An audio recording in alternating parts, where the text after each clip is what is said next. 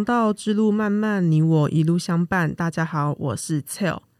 五月呢，除了是 Tell 自己定下的百合月，其实五月对于台湾来说也是一个很特别的日子。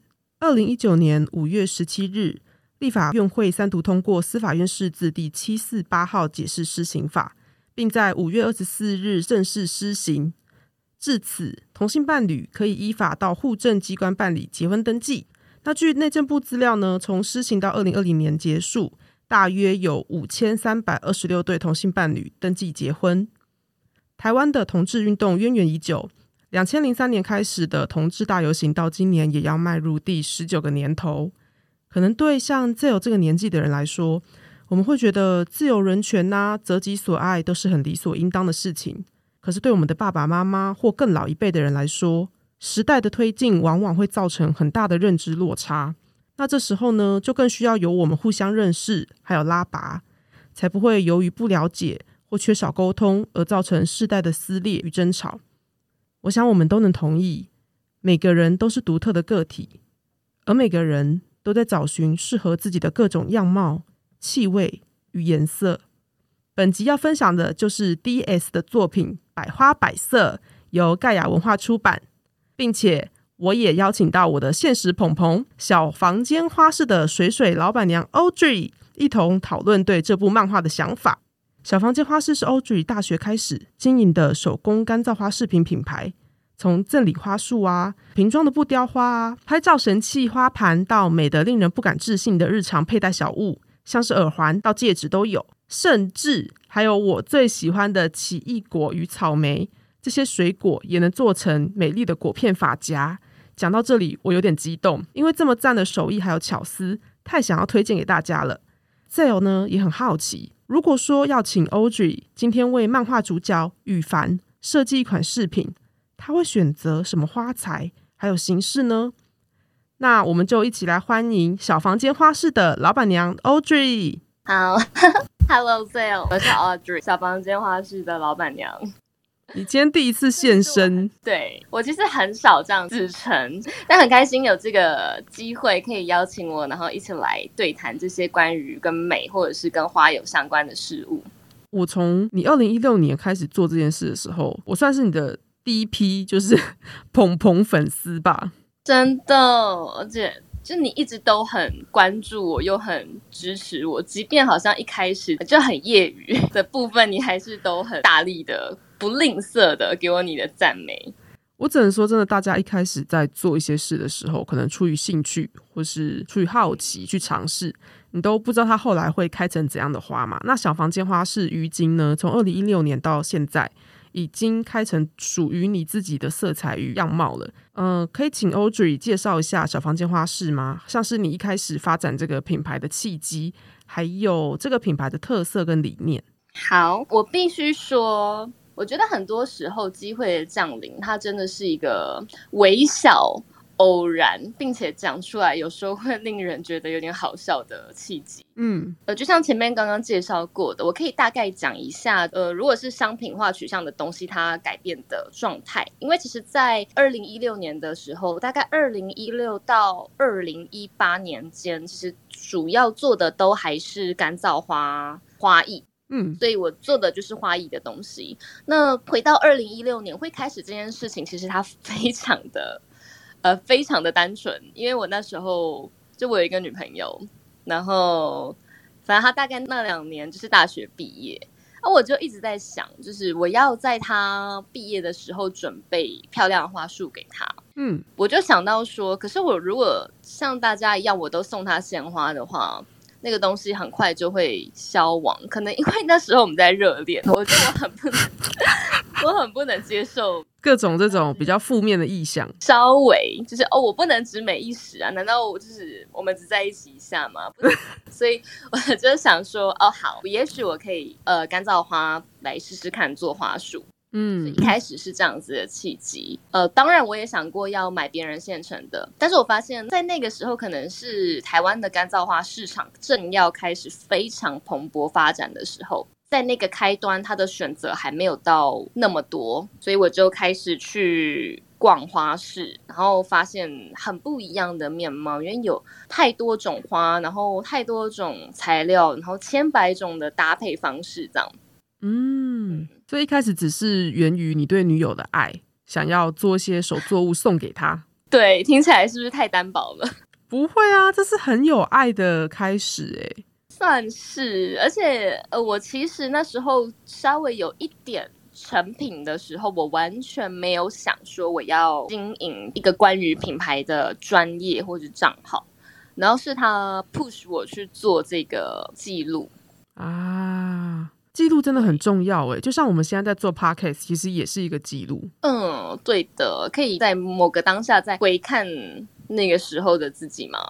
没有错。那你会如何形容你这个品牌的特色跟理念呢？就是说，从你二零一六年一开始，只是为了想要做漂亮的东西给心上人，可能展示或者保存，那走到如今。嗯，其实你有非常多的商品了，你可以算是虽然你是艺人工厂，可是你已经在别人看来是很成熟的手作者。那你会觉得你的特色是什么？怎么讲？我自己去讲特色，我觉得好像有一点会有点卡卡。但是我可以从另外一个方面来讲，那一种一刚开始想要为喜欢的人准备漂亮的东西，准备有纪念性的东西这件事情，呃。在我的作品上，到现在它还是都有延续的。当我在做一些，不管是前面做华裔，或者是现在做饰品的时候，也许在设计的时候，或者是在做成品的当下的时候，我都会有那种，哎，我一想到说一个像是送礼的心情，就是我把我的东西送给客人。虽然说，就是我们现在都知道这是一个商业行为，可是我觉得这就是手作它很特别的一件事情。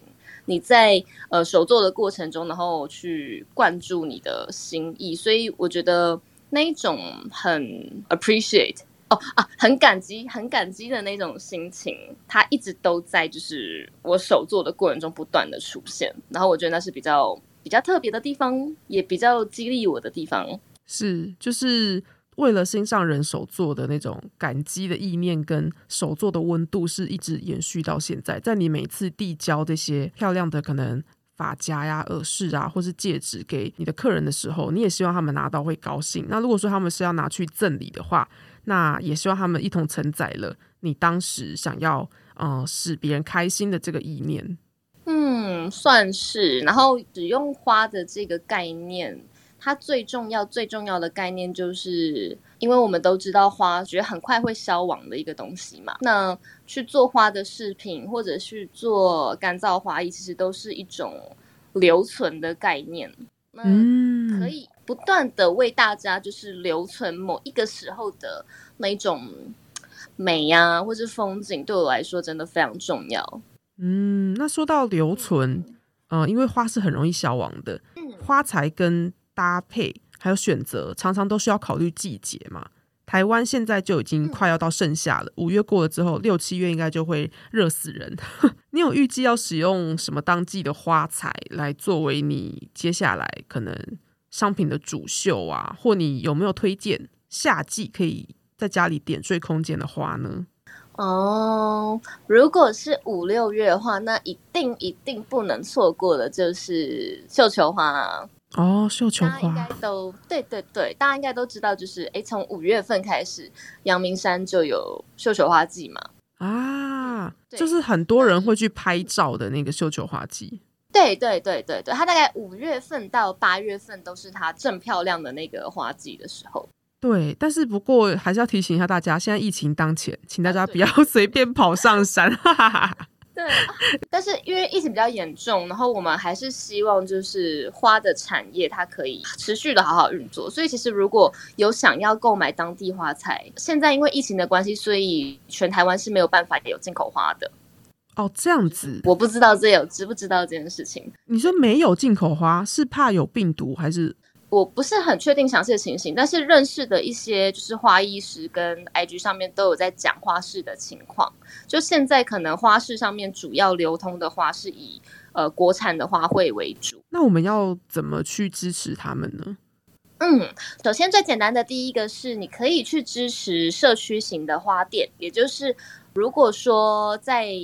大家的住家附近有任何的，它也许是一些比较传统的花店，但也没有关系，你可以去买一把简单的小花，像是满天星或者是百合，这种都是蛮耐放的花。那会说这样子会不错的原因，是因为这些呃地方性的花店，它会跟批发的花市去做购买，那花市的批发商他们再去跟花农更上游做购买，所以它的那个。产业链有点像是这样子的，所以我们如果要支持中游的批发商跟上游的花农的话，我们可以先从地方性的地区花店开始，因为这样也减少你距离可能会现在疫情嘛，所以移动的距离越小越好。这样对耶，我没有想到花材这件事情也会受到疫情影响。然后首先目前是比较没有进口的品种了嘛，都是以本土为主。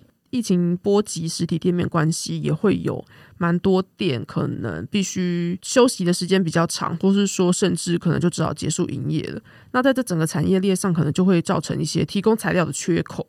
所以刚才我觉得 Audrey 的这个呼吁是还不错，就大家如果行有余力，maybe 现在应该有很多可以在线上购买花材的部分吧。那你待在家里的时间变长了。你如果每天有一点仪式感，例如我知道 Audrey 他要开始干大事的时候，都会起床化妆。就其实 Audrey 都是在家里工作，可是他有时候跟我讲讲话，他就说：“好了，我要去化妆做事了。”你就会知道那是他的战斗服。那可能你要开始转换一个工作空间，或是说你要布置，让自己心情好，然后点亮你一天的色彩的话，你也可以准备不同的花。放在家里看了，心情也会好。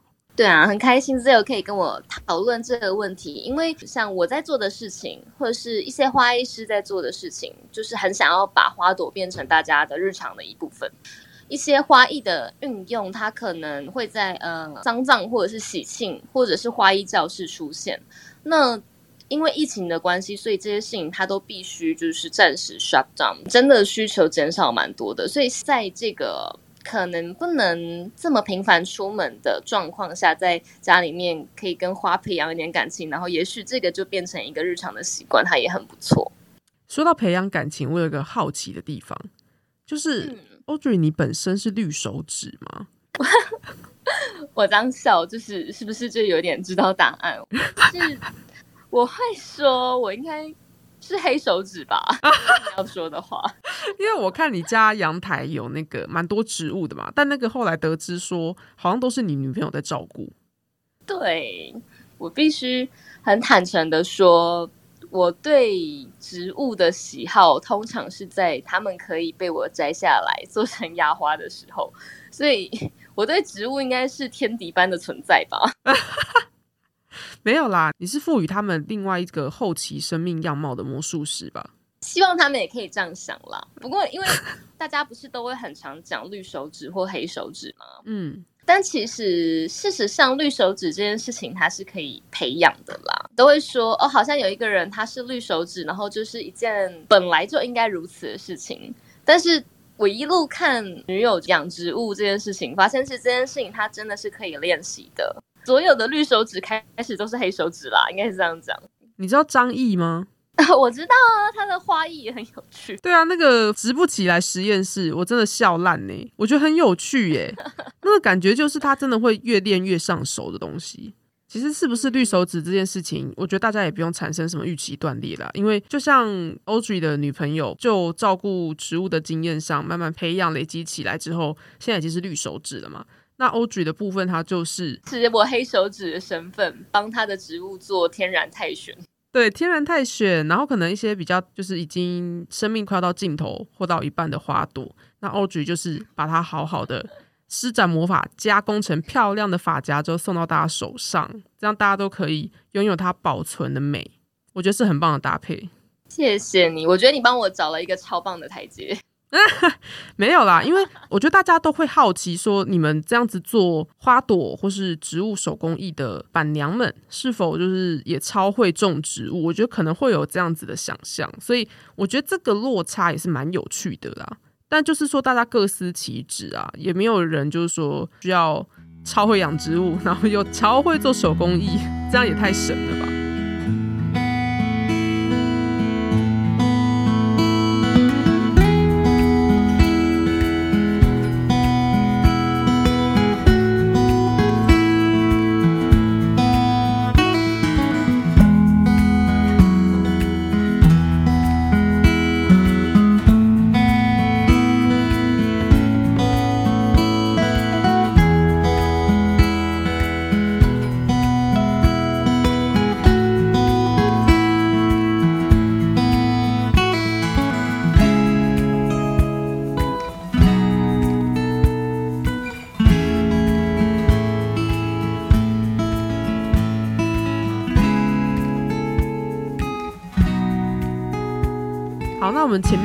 聊到了一些 Audrey 品牌相关的小译文，还有它本身是否是绿手指的事情。其实呢，当时会想要邀请 Audrey 来谈这部盖亚出版的台湾漫画《百花百色》，除了很直观的它的书名就有花之外呢，还因为这里面有一个很有趣的民间信仰。后来我也得知跟 Audrey 本身的经验有些相关。那这个故事大约是在说，呃，有一名剑气少女叫做羽凡，从羽凡的自我追寻中探讨到孩童的守护神临水夫人。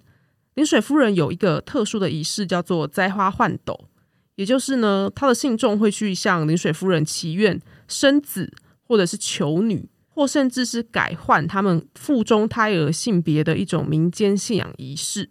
那如果你想要生子的话，就求白花；生女就求红花。信众呢会把法师给予的花带回家，好好照顾，照顾得好，愿望才能实现。那我觉得这种期望就跟父母照养子女一样嘛。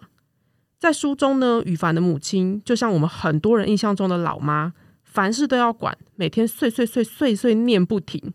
最常挂在嘴上的，无非就是那些“哦，我是为你好啊，你怎么就不懂？”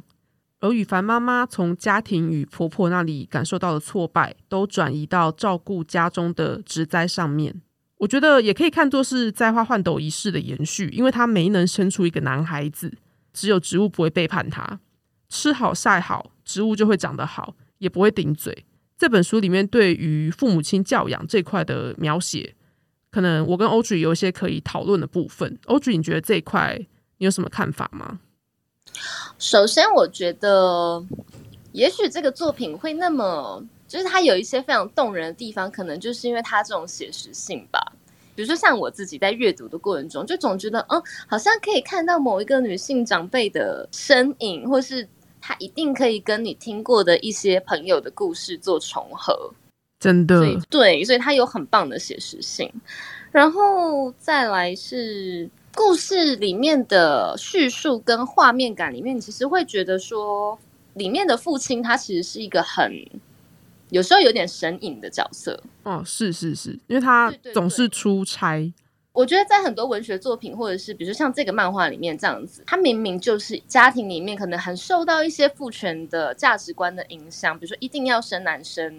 如何如何的？可是其实真正的父性的这个角色，他是神隐的，然后不断的在重复这件事情的，其实都是母亲，或者是呃可能会提到的，就是婆婆之类的。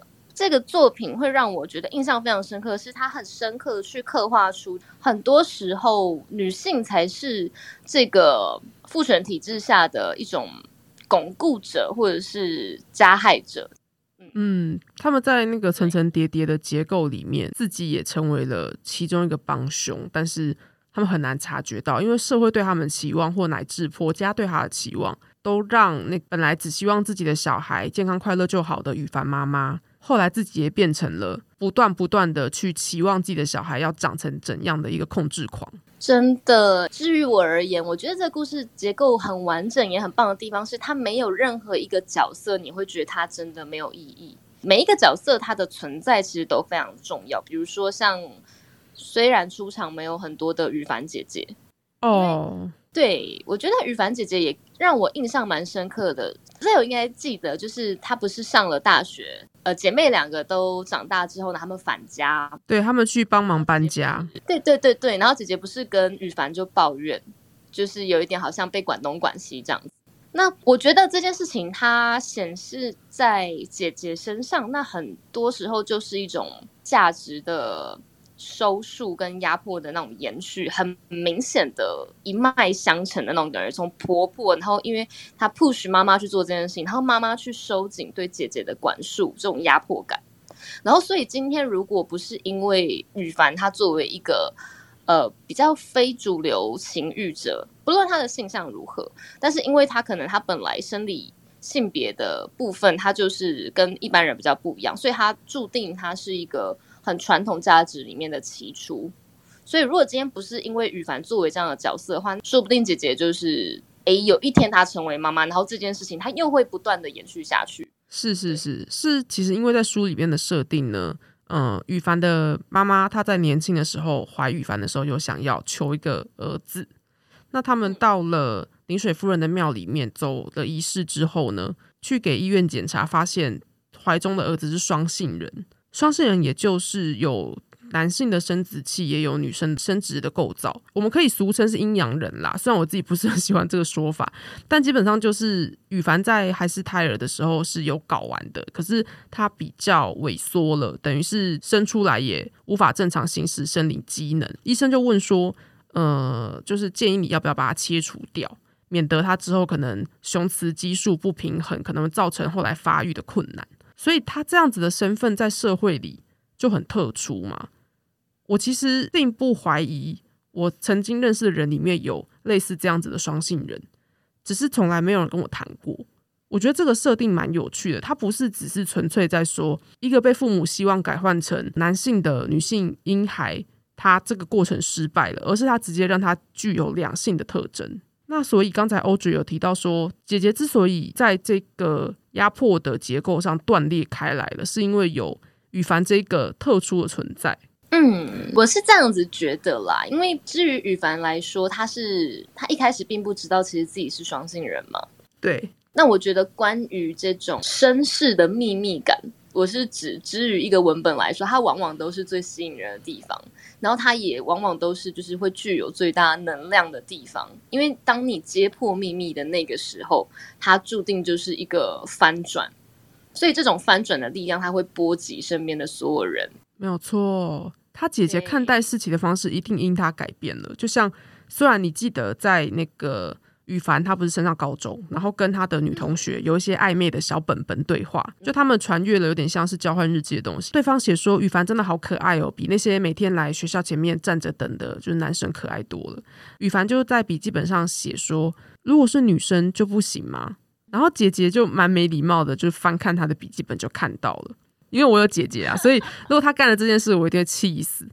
那时候妈妈刚好进来念姐姐某些事情，就说你怎么又没有去补习啊之类之类，我花这么多钱是要给你浪费的吗？然后姐姐为了转移妈妈的那个炮火的对象，对，就直接跟她说：“妈，你看羽凡在跟他的女同学传这些东西，真的超真实。”因为我也有姐姐，觉得姐妹就是拿来互相揭长疤的。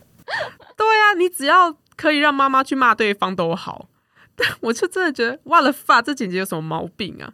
可是其实姐姐在这个故事里面大概有两次的转折，就是她的确有意识到羽凡跟别人不一样，而且羽凡有他自己的挣扎，那姐姐也有她自己的挣扎。她是处于一个比较隐隐对抗的角色，她可能比较不是像羽凡那样冒失闯祸，然后一天到晚被管。其实我觉得姐姐在羽凡这样的。人格特质之下，他也获到了蛮多好处，因为妈妈就比较无从去管他。嗯，我觉得换个角度来说，也是因为姐姐比较机灵吗？她好像比较能顺应，就是的管教方式，就是比如说可以装乖一下，或者是她知道说什么样子的时候表现那样子，才不会一直被念之类的。我觉得他其实办得到，可是他也一直在做一些，例如逃补习班课的行为，就他也不是装乖到底。他在前面更前面的时候，羽凡又被妈妈暴骂，然后姐姐意思是说：“拜托，你就乖一点，等我就是升大学搬出去了，看你要怎样吵。”意思就是你不要波及到我。所以我觉得那是姐姐一个求生存的方式。她的意思就是有点，唉，反正妈就那样嘛，感觉是万事都嫌麻烦，所以希望可以忍到升大学出去，她就自由了。那所谓的自由这件事，在两姐妹都搬出去升大学之后，她们回来，然后帮忙家里搬家。姐姐那时候有跟羽凡讲了一段话，她的意思大概就是说，我们现在可以有这样子的对话，可能是因为我们离家有段距离的，因为我们都已经出去，然后拥有自己的生活了。当我们都身在这个家庭的可能愁云惨雾之中，我们很多事情是看不清的。嗯，这件事我非常有共鸣呢，因为。我有一个姐姐嘛？为什么我会说故事里面的姐姐在装乖？嗯，因为因为其实很多时候你应对父母的时候，那都是一个权宜之计嘛。对，那总是有连权宜之计都不能接受的人，比如说是我。但是我在成长过程中，我的姐姐最简单的例子，比如说呃，你穿制服要不要穿裙之类的？嗯嗯，那就算你不喜欢，但你可能还是会。呃，试着穿一下，然后不要让妈妈那里说，就是女生都没有女生的样子，这样，也就是一直都是那个样子，所以我妈也可能也会讲说，那你为什么不能像姐姐那样就好？但其实有可能我姐心里面她根本就不想穿裙子啊，她要骑脚踏车上学，穿穿裙子其实很麻烦，可是她不会直接去讲，不会直接去反抗妈妈说这样子很不方便。对，就是那都是一种权宜之计，然后而且也是一种，呃，姐妹关系里面的一种很微妙的角力。对，我觉得是一个很微妙的角力，因为总是有比较乖跟比较不乖的人呐。那如果你要当比较乖的那个人，一定就是要让另外一个人看起来比较不乖啊。嗯，对啦，其实我觉得有兄弟姐妹的人应该多少可以体会。那如果不是手足的话，在同才之间也是啊。你以前在班上可能，嗯，被风纪鼓掌管秩序的时候，总是会有人就是不听话。那那时候你如果比较听话的话，你可能就可以获得一些显而易见的好处等等的，那个跟那个空间里的权力关系或是权力结构很有关。对，然后所以刚刚在讲父权价值的那种延续，其实也可以去谈到另外一个问题，应该是父权红利的问题。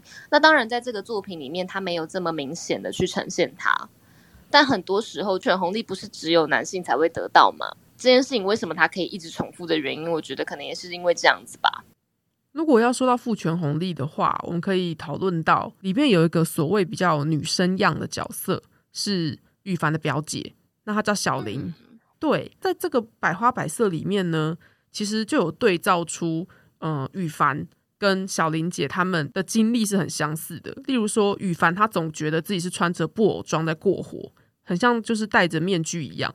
如果他表现出不符合生理性别的气质呢？比如说他的体育好啊，力气大啊，然后不喜欢穿裙子，就会被屁孩同学骚扰，或是被妈妈责备，甚至连姐姐都很冷淡的要他别给自己找麻烦。那羽凡当时能够倾诉的对象呢，就只有来教钢琴的表姐，表姐就完全符合羽凡妈妈期望的样子嘛，温柔漂亮又文静，感觉未来一定会嫁个好人家，生个漂亮的孩子。但其实完全不是这样子。羽凡上大学后呢，才得知表姐其实有一位同性的恋人，叫做丽丽。百花百色这个作品的背景，到这时其实是同婚专法通过，同性伴侣可以依法共结连理的时候。那表姐除了带着羽凡去相关的活动场合，后来也跟家人出柜，和丽丽一起在临水夫人的见证之下办理了结婚仪式。我觉得这种父母自以为可以操控。或者是说，完全按照自己的意愿去行诉孩子的举动，真的只是让孩子把自己封闭起来。因为专制的手法喂养更多秘密跟不信任。应该很多人都听过这句话：说你怎么长大越变越不乖，我都不认得你了。可是这我觉得，其实只是父母对自己不想看的部分不闻不问罢了。像这种无论是社会框架或家庭角色的固着意识。Audrey，你平时在生活中或他人的相处中有感受到这种类似的情境吗？嗯，我刚刚在想这个问题的时候，我其实一直想到我姐姐，就是嗯，因为我可能从小就还蛮不乖的，所以我后来跟家里面出柜说，就我是女同志的时候，嗯，家里面后来当然有反对我跟我的就是同性的伴侣一起如何的，但是他们好像对这件事情并没有感到。太多的意外，即便我的外表可能就跟一般的义女没什么两样，但他们好像觉得说，就是哦，我做出这件事情好像也还蛮理所当然的。可是我必须说，这件事情在我姐姐身上，我感觉到很深刻的挣扎跟痛苦，因为就像我刚刚说，她是一个很乖巧的人嘛，她后来离家，呃，因为我是南部人。所以，我们南部小孩离家去台北读书，有时候你隔可能两三个月才回家一次。那爸妈看到你觉得你打扮不一样，就是说你是不是去台北学坏了？哦，是真的。虽然这样讲，好像以前八点档连续连连续剧里面会出现的台词，但我发誓，我妈真的有这样讲过。嗯，然后我印象很深刻，就是那时候我姐去呃北部念大学，你大一大二女生都会打扮呢。然后就回来之后就被说，我讲委婉一点啦，就是很没有气质，很不像学生，很像不知道在做什么工作的这样。但 那我觉得那真的是一种很可怕的框架，就是那这件事情它其实延续到很后面，这个事情对我觉得对家里面大家的家庭关系伤害非常大。是从这个时候开始，我姐就会加深那种她对我父母不信任的感觉。你没有办法再呃展露你自己更多。然后我爸妈也一直认为说，呃，以前那个国高中乖乖的女生到底去哪里了？如果回到我身上的话，我其实平常在生活中感觉到最多这件事情的时候，其实是跟我妈一起去买菜的时候。哦，怎么说？虽然我妈现在都很接受我的伴侣跟我的性向嘛。但是平常，比如说去买菜，有一些比较熟的阿姨啊，都会很想要探听说对象要不要介绍，好像很适合当媳妇或是干嘛之类的。嗯，对嗯，因为比如说他们可能知道我，这算政治不正确吗？也没有，比如说你就是呃国立大学毕业的女生，然后你 二十五六岁，你又适婚年龄，他们就会觉得这个时候的女生，反正你只要有工作，你应该就要去结婚了吧？不结婚要干嘛？不结婚要干嘛的？超靠腰，我懂，我懂，我懂。他们就会觉得，就是不用女性来 judge 自己，别人都会一直 judge 你的卵子到底还可以用到几岁。就是他们把你品评到最后，只是在要求你的生理机能，就觉得说你应该要趁着你在婚姻市场上还有价值的时候，赶快把自己推销出去，不然你就会成为所谓的大龄剩女。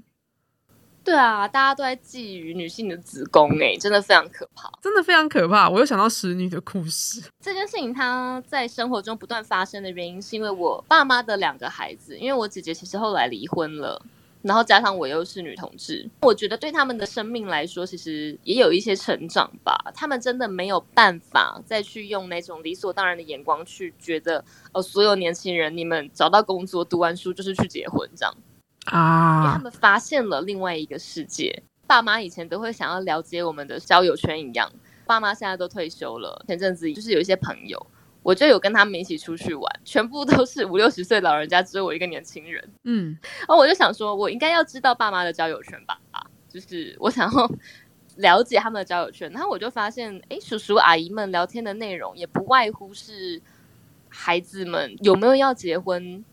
呃，几岁了？然后像中间有一个阿姨，她就在讲她自己的女儿三十岁是一个警察。我想说三十岁，然后工作又稳定，反正应该会有好姻缘，结婚或不结婚应该都没关系。结果阿姨超级焦虑，诶，就是说都三十岁了还不想结婚，然后已经很积极，就是帮他安排超多相亲，然后还有一直在探听大家的儿子结婚了没这样子。好烦哦！这是很真实的，在生活的场景里面不断的发生。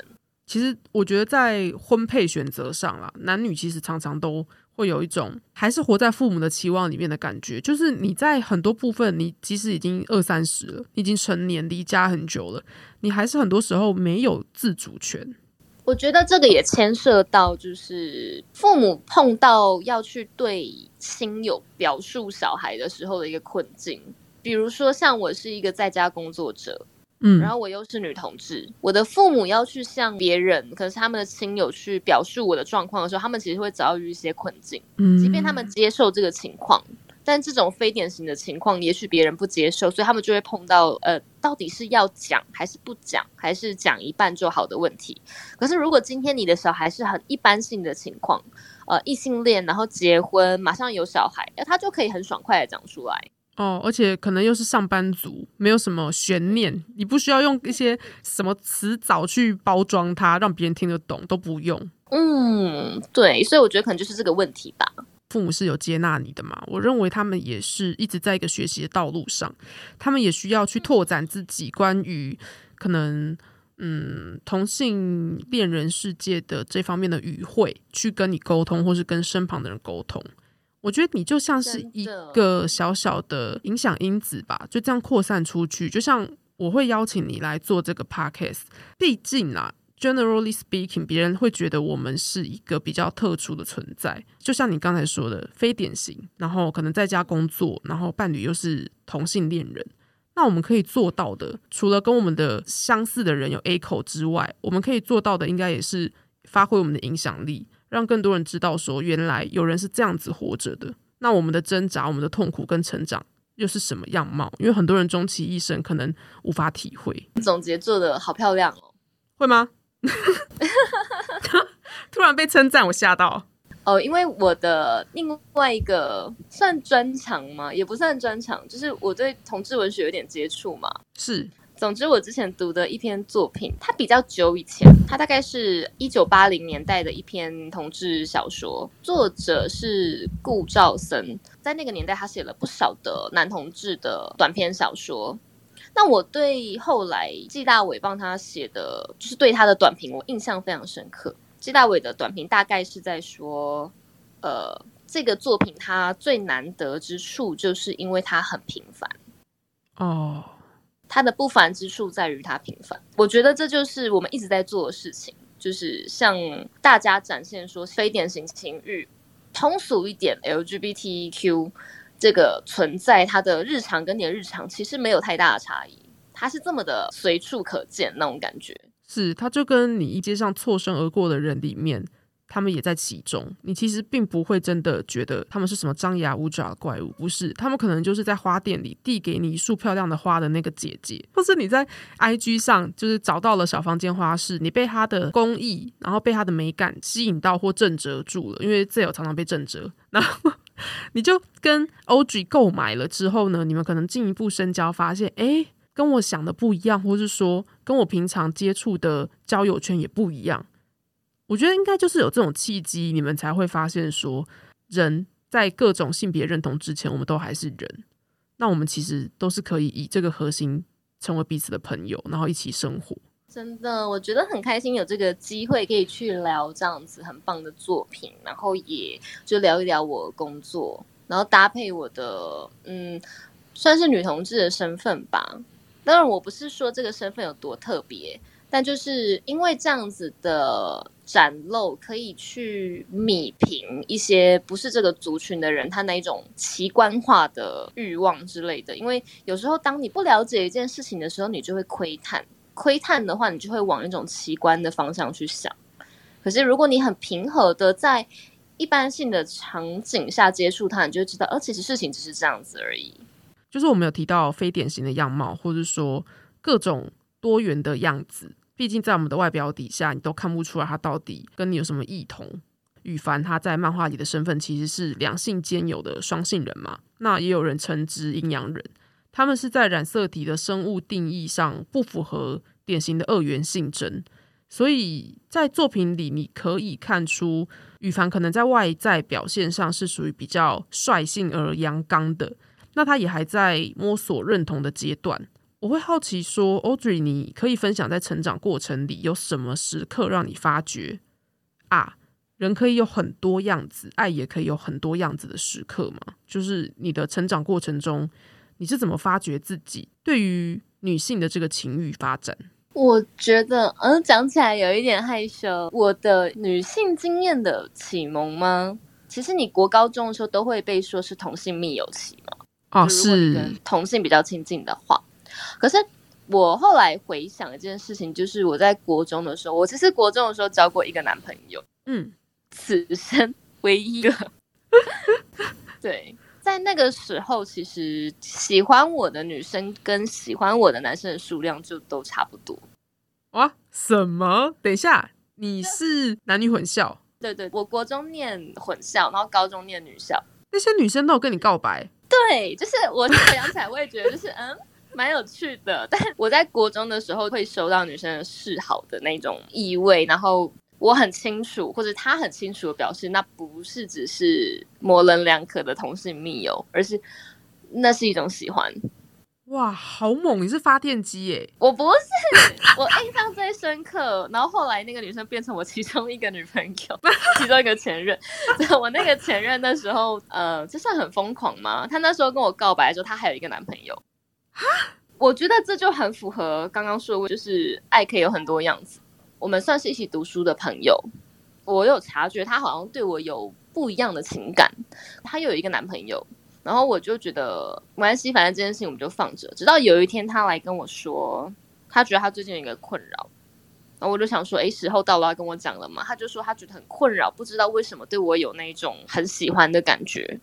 哇，好坦诚哦，好可爱哦。对，那个时候真的蛮可爱的。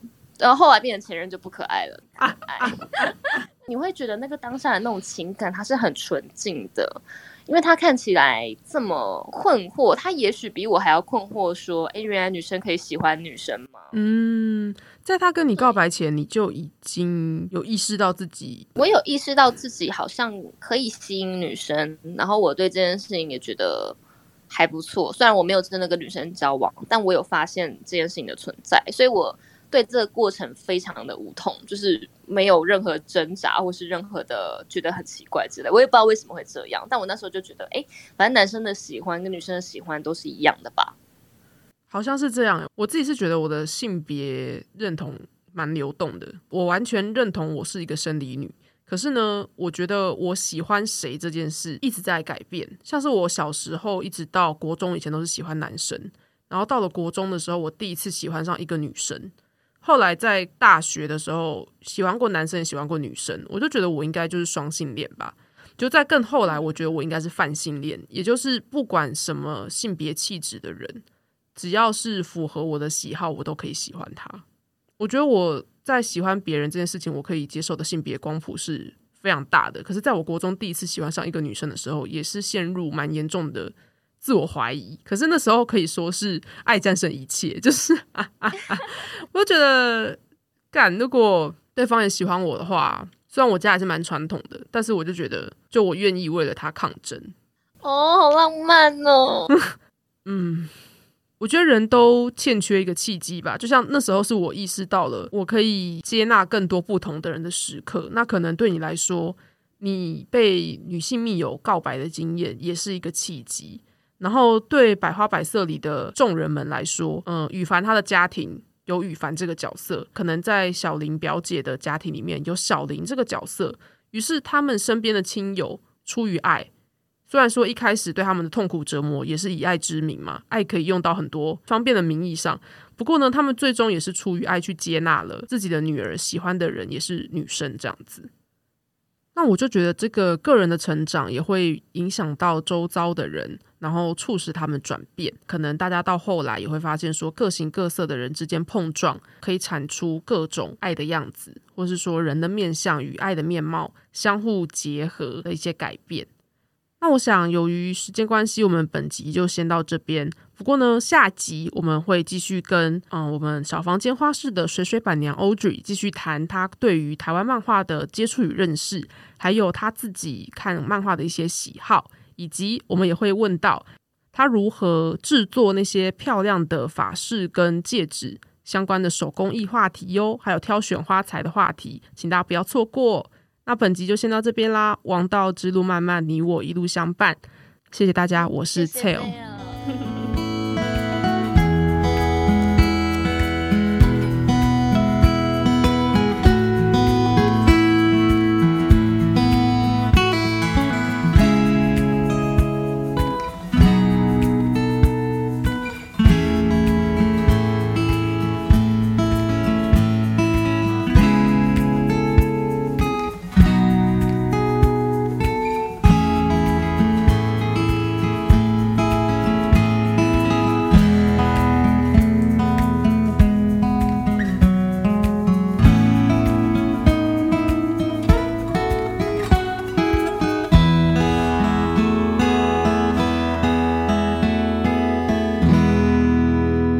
漫画节人满满，漫画也满满哟。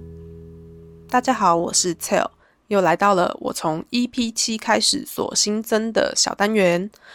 我会在每集原有内容之外呢，再为大家分享我在四月十号去华悦文化广场参加 Manga Sick 店主所主办的满满漫画节现场，我所带回来的本本。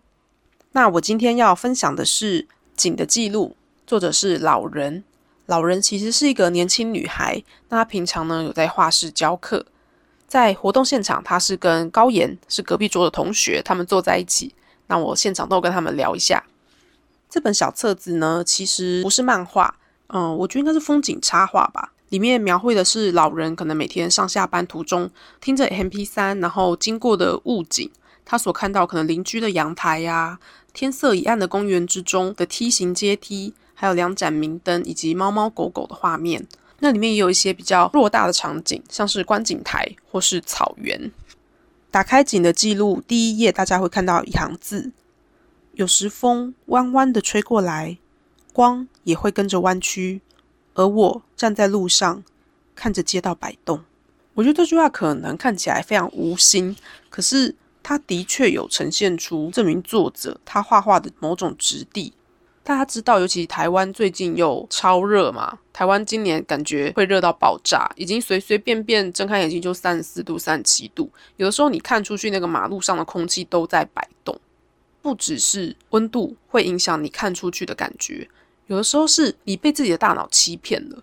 例如说，可能压力非常大。或是某些特别的缘故，你的双眼失焦了，你没有办法判准说某些物品离你的远近，你的睫状肌没有办法调节，那可能很多东西在你眼里都不会是直线，这是一种状况。我常常觉得看出去能够看到跟别人不一样的世界是一个能力，但是呢，你看到别人所没看到的，然后你又很好的把它表达或说转译出来的话，并且让观者也有类似的感受，那就真的非常厉害。很多东西都是曲面的，有的时候你把它层层叠叠画出来，可能像是直线，但其实不，它全部都是由作画者用非常多的精力去细细铺就的。我在现场跟老人回馈我的感想是，我觉得他的画很祥和，但是又看得出一笔一竖后面有些是有隐隐在传动的生命力。我很喜欢能够把任何物景都画得非常有活力的样子。它虽然是一个静止画面，感觉应该要非常的祥和，因为它被凝结了嘛，凝结在了观者的眼中，或说绘者的笔下。但是呢，你就是可以隐隐的感觉到那种骚动。像我尤其喜欢里面有一张图，叫做“草丛生长的水沟”，顾名思义，其实就是草丛 生长的水沟。但是呢，它的画面是非常的富有生命力的，它甚至会让你觉得。谁在那里放了一把火？大家可以想象成是那个河边的岸堤，然后到下面的水沟，不是会有高低落差吗？从那个高低落差的最底处，像火一样往上生长了一大片的植物，跟烧起来一样，非常的蓬发。那上面也有一些飞鸟，它们可能在上面寻找小虫。其实要以语言去形容图像，本来就是一件很困难的事。我现在在做的也是一种转译。我要怎么把创作者他们看到的世界，然后他们转译成图像，我再转译成声音跟大家分享呢？其实这是一个很困难的事嘛。那我要讲紧的记录这件事情，真的难倒我了耶。但我想要说的是，大家应该平常都会有一种共同的感觉，就是你恨不得把你眼睛看出去的世界全都保存下来。我觉得就像本集，我有和小房间花市的老板娘 Audrey，我们谈到说，哦。他做这些花材手工艺的部分，也是在为大家保存一种美，一种时光的凝结。就像我保存这些小志一样，我都把它当做一种记录。那我同时也觉得，一个作品被产制出来了，无论它是平面的图像也好，它是漂亮的法箍耳饰也好，它们其实在完成的刹那，并不是死掉，而是像是被我这样想要珍惜它们的人带走，赋予它们新的意义。有可能作者笔下的时间已经凝结了，但是在我看来，他只是把哦大队接力的接力棒交到我手上而已。这本小书的后记呢，老人是这么写的：他说，有一阵子都在想风景这件事，每天都看到的景在心中盘旋，这样让人牵挂的景，除了景象本身外，还有其他东西在吧？那种无法言语的感受，不断重复出现。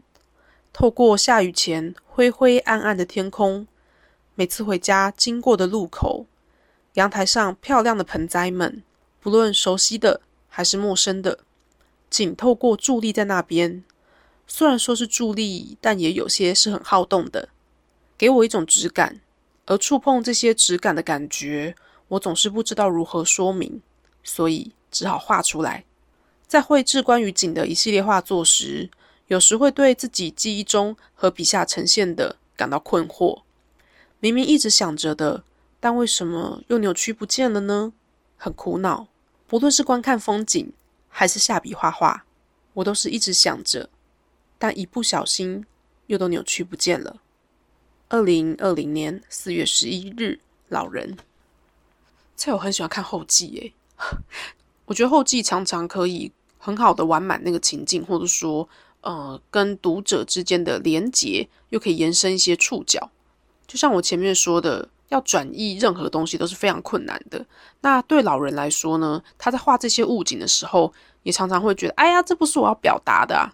但无论如何，他还是精雕细琢的一笔一画展现给我们看了。我在现场看的时候呢，看得非常仔细，简直望纸欲穿。那最终是因为我认为他在祥和中有着生动的生命感，所以决定购买它，并且跟大家分享。这样静止的物景，还有更多的动物啊，大家都可以去老人的社群平台上看看他平时上传的图画。那我也会一并把他的资料附在资讯栏里面。好，那我本集就分享到这边啦，谢谢大家。王道之路漫漫，你我一路相伴。我是 Tell。下周呢，我们会继续和 Audrey 讨论百花百色，以及他到底会对书中主角羽凡配置上什么样子的饰品呢？让我们拭目以待喽，拜拜。